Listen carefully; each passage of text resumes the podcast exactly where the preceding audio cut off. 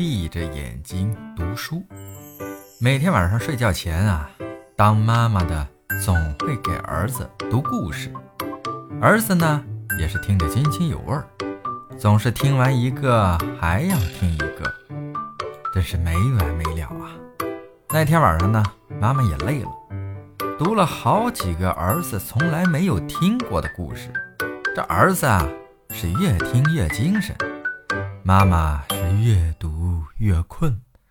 最后，妈妈央求儿子：“哎呀，儿子呀，不讲了行不行啊？我困得眼睛实在是睁不开了。妈妈白天上班就很累呀。”儿子回答说：“妈妈，妈妈，我知道你很累，我也很心疼你。你给我读的时候，闭起眼睛来，不就行了吗？”